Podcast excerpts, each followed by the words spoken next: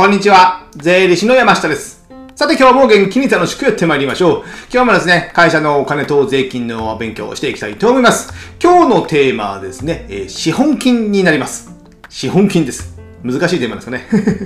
あの、会社を設立するときとかね、そういうときに、まあ、資本金いくらにするか問題っていうのがあるかと思うんですよね。資本金いくらにするか。結構悩ましいところですよね。えーなぜかというとですね、えー平成18年だったかな、えー法律が変わってですね、あの、株式会社を1円からでも作れるみたいな形に法律が変わりましたので、まあ、極端な話、いくらでもいいわけなんですよ。資本金ですね。ですので、なかなかいくらでいいって言われてないとなかなかね、人間ね、えー考えにくいもんでですね、えーあの、自由がありすぎるとですね。ですので、まあ、悩まれる方も多いかと思いますので、今日はね、その資本金をいくらにするかという観点から、まあ、いくつかね、ポイントがありますので、そこのポイントをね、えー考えて、で、自分なりにこれぐらいの、えー資本金がいいんじゃないかっていうのをね、ちょっとね、えー考えていただけたらなと思います。じゃあそもそもね、じゃあ資本金ってどういう意味ですかっていうことなんですけども、例えばま株式会社であれば、えー株式会社を作るときに最初にお金を出資する人、出資する人から集めるものをまあ資本金と言います。難しいですね、これもね。まあ、簡単な話は自分で会社作るんですから、まあ、会社にお金を投資するってことですよね。お金を自分の会社であるんですけども、株式会社というところに投資するんですよ。50万円なら50万円、100万円なら100万円ですね。それが投資するってことが、それが増えなきゃいけないんですよね。投資するってことですね。で、そのお金をじゃあいくら投資するかってことですよね。なので自分の会社なのでいくらでもいいんですけども、まあ目安としてはね、じゃあ例えば、そのビジネスが、あの、軌道に乗るまで、軌道に乗るまでに、えー運転資金っていうかね、え経費使ったりいろいろコストがかかるじゃないですか。そのお金を、え賄える分ぐらいはあったがいいかなと思います。じゃあ1ヶ月か2ヶ月ね、えー軌道に乗るのに時間がかかるので売り上げが立つんですね。じゃあそれまでに今200万必要です。で計算したら、まあ、その200万が資本金ぐらいでいいのかなと思います。なぜかというとね、じゃあ、1円でね、先ほど言ったように、1円で会社作ってもいいんですけども、1円じゃね、何の経費も払えないじゃないですか。1円で買えるもんって何かありますかね？わかんないですけども。えですので、あの、その経費払えない、会社で払えないのであれば、社長個人、自分が立て替えて経費を支払っていく。そうなると、どんどんそれが立て替えて額が積もり積もって大きくなっていきますよね。あそれは悪くはないんですけども、まあ、決算書上はあんまり見栄えも良くないので、それはね、あんまりやめた方がいいのかなと思います。ですので、できるだけその、えー軌道に乗るまでお金がどれぐらい必要なのかというのをね、えー逆算して計算して、それぐらいの資本金はあった方がいいのかなと僕は考えております。じゃあ続いてですね、借入れの観点。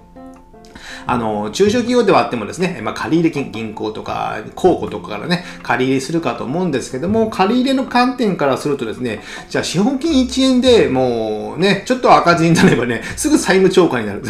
債務超過というのは、あの、決算書のね、貸借対照表のところね、自己資本というところはマイナスになってしまう。もう2円マイナスに、あ、2円経費を使えばマイナスになるという。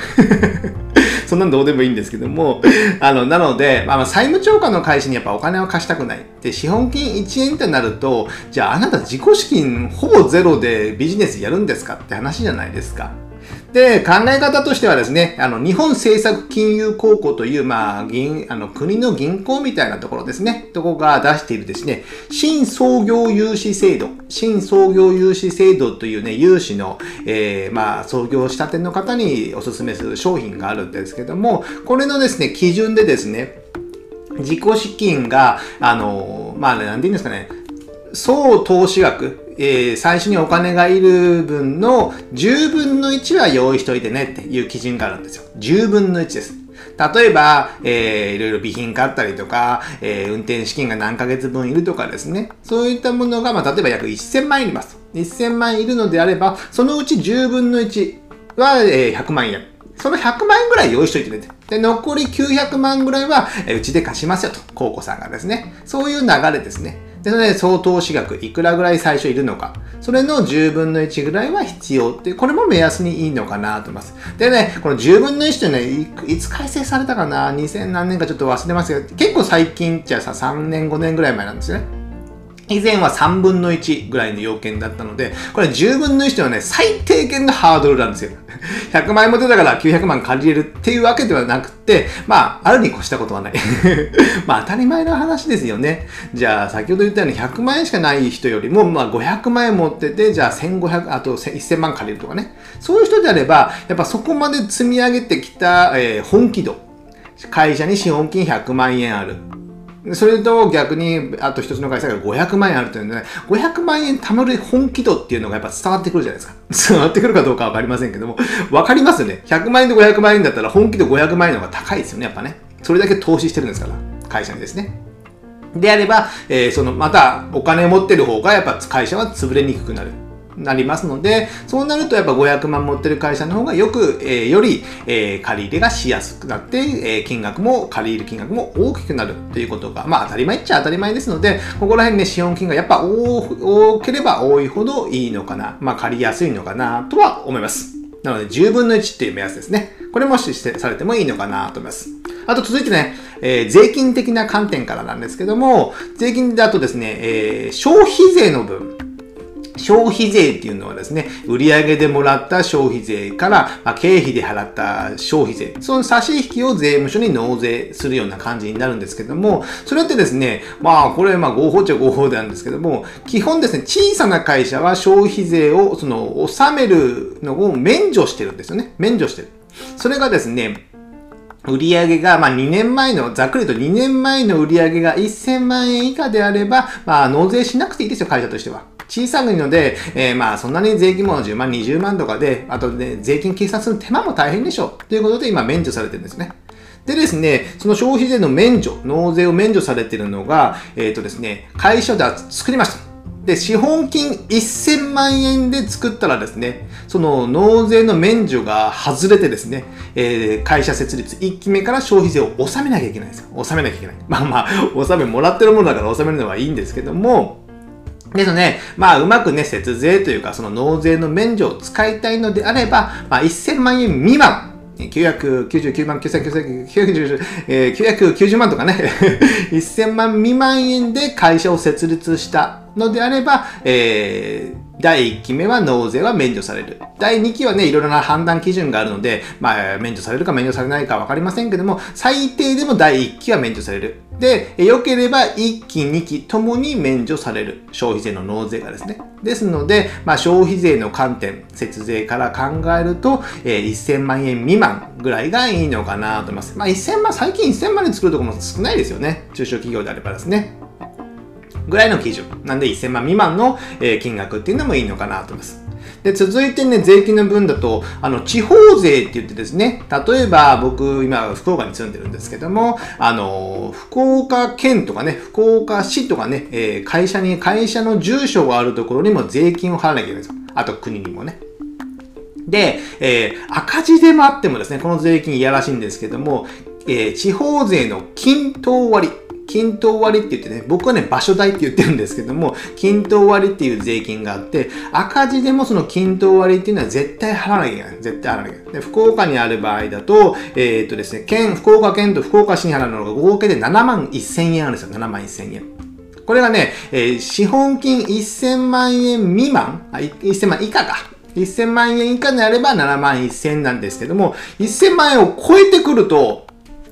えー、っとですね、それが7万1000が20万8500円。なので、13万ちょい 増えるんですよ。これは赤字でも税金がかかるものなので、最低7万1000がその20万に増える。じゃあ13万ぐらい増えるんですよね。ただそれが10年ででも続いたら130万なんですよ。もったいないじゃないですか。赤字でもかかる税金だからですね。であれば、それを削減した方が良いかと思いますので、まあ、資本金、まあ、均等、地方税の均等割の観点から考えても1000万円以下がいいのかなと思います。どんどんね、これでね、えー、枠が 絞られてきてるのかなと思ってですね。で、あとはそれぐらいですかね。ですので、まあ、借り入れの観点とか税金、消費税とか地方税の均等割とかいう観点からすると、まあ1000万以上、1000万はダメですね。消費税の関係の免除されないのですね。なので、990万ぐらい以下から、まあ、あのね、借り入れするので、まあ、100万とか、まあ、200万ぐらいはね、あった方がいいのかなと、僕自身はじ、えー思います。ですので、まあ、融資とかね、えー、されることを、えー、考えられてるのであれば、さっきの10分の1以上が、えー、10分の1以上の自己資金が必要になりますので、それをどれだけ自分で最初のビジネスで投資が必要なのかを計算して、えー、逆算して計算するってことですね。ですので、あの、まあ、資本金にあるに越したことはない。あるに越したことはない。でね、たまにいらっしゃるんですけども、その資本金ってね、払ったら戻ってこないんでしょ？っていう方がいらっしゃるんですよ。まあ、それはそうですよ。資本金だからですね。資本金でもう、脱出資してるので、もうその会社が、えー、解散して辞めてお金を戻してもらえるのはそういうことあるんですよ。基本的に戻ってこないです。でも、戻ってこないものに投資するのはね、えー、いいのはいいんです。まあ、普通嫌ですけども、でも、自分でビジネスするんですよね。自分でビジネスする。で、100万円じゃ会社を作って、資本金を作って、足りなくなったら、もう自分で出すしかないんですよ。借りれなければですね。であれば、もう出すものは出すんですよね、最終的にね。だから戻ってくる、戻ってこないではなく、そういう観点で考えるのであれば、そういう方はね、もう会社作るのやめた方がいいと。僕自身は思うんですよね。ですので、その本気度っていうのが試されますので、まあ、ありがね、全部突っ込めっていうわけじゃないんですけども、その方が、まあ、銀行的にも、対外的にもね、信頼性はね、資本金がまあ高い方が、えー、信頼性は高くなりますので、まあ、一概にそういうわけじゃないんですけども、まあ、100万からまあ、1000万未満ぐらいの範囲で、えー、会社作るときには検討されたらいいのかなと思います。じゃあ今日はですね、会社設立するときの資本金の観点、どういう金額で、あどういう計算でやったらいいかなという考え方をご紹介しました。じゃあ最後にですね、えー、告知といたしまして、僕のね、このお金や税金の話をね、有え無料です。無料メルマガで週1回お届けしておりますので、概要欄にですね、登録フォームを貼っておりますので、えー、メールアドレス1つで登録できますので、こちらの方とご登録よろしくお願いします。あとですね、えー、Kindle、Amazon のね、電子書籍である Kindle ですね、電子書籍を4冊出版しております。えー、3冊が決算書の本と1冊が保険の本ですね。でですね、決算書の本3冊はですね、こういった資本金の話とか、お金の話、経費の話、売上の話ですね、えー、決算書が結構だから大事なんですよね。その大事な意味とかいうのをね、わかりやすく解説しておりますので、こちらもダウンロードして読んでいただけたらなと思います。じゃあ今日はこれぐらいにしたいと思います。ではまた次回お会いしましょう。さよなら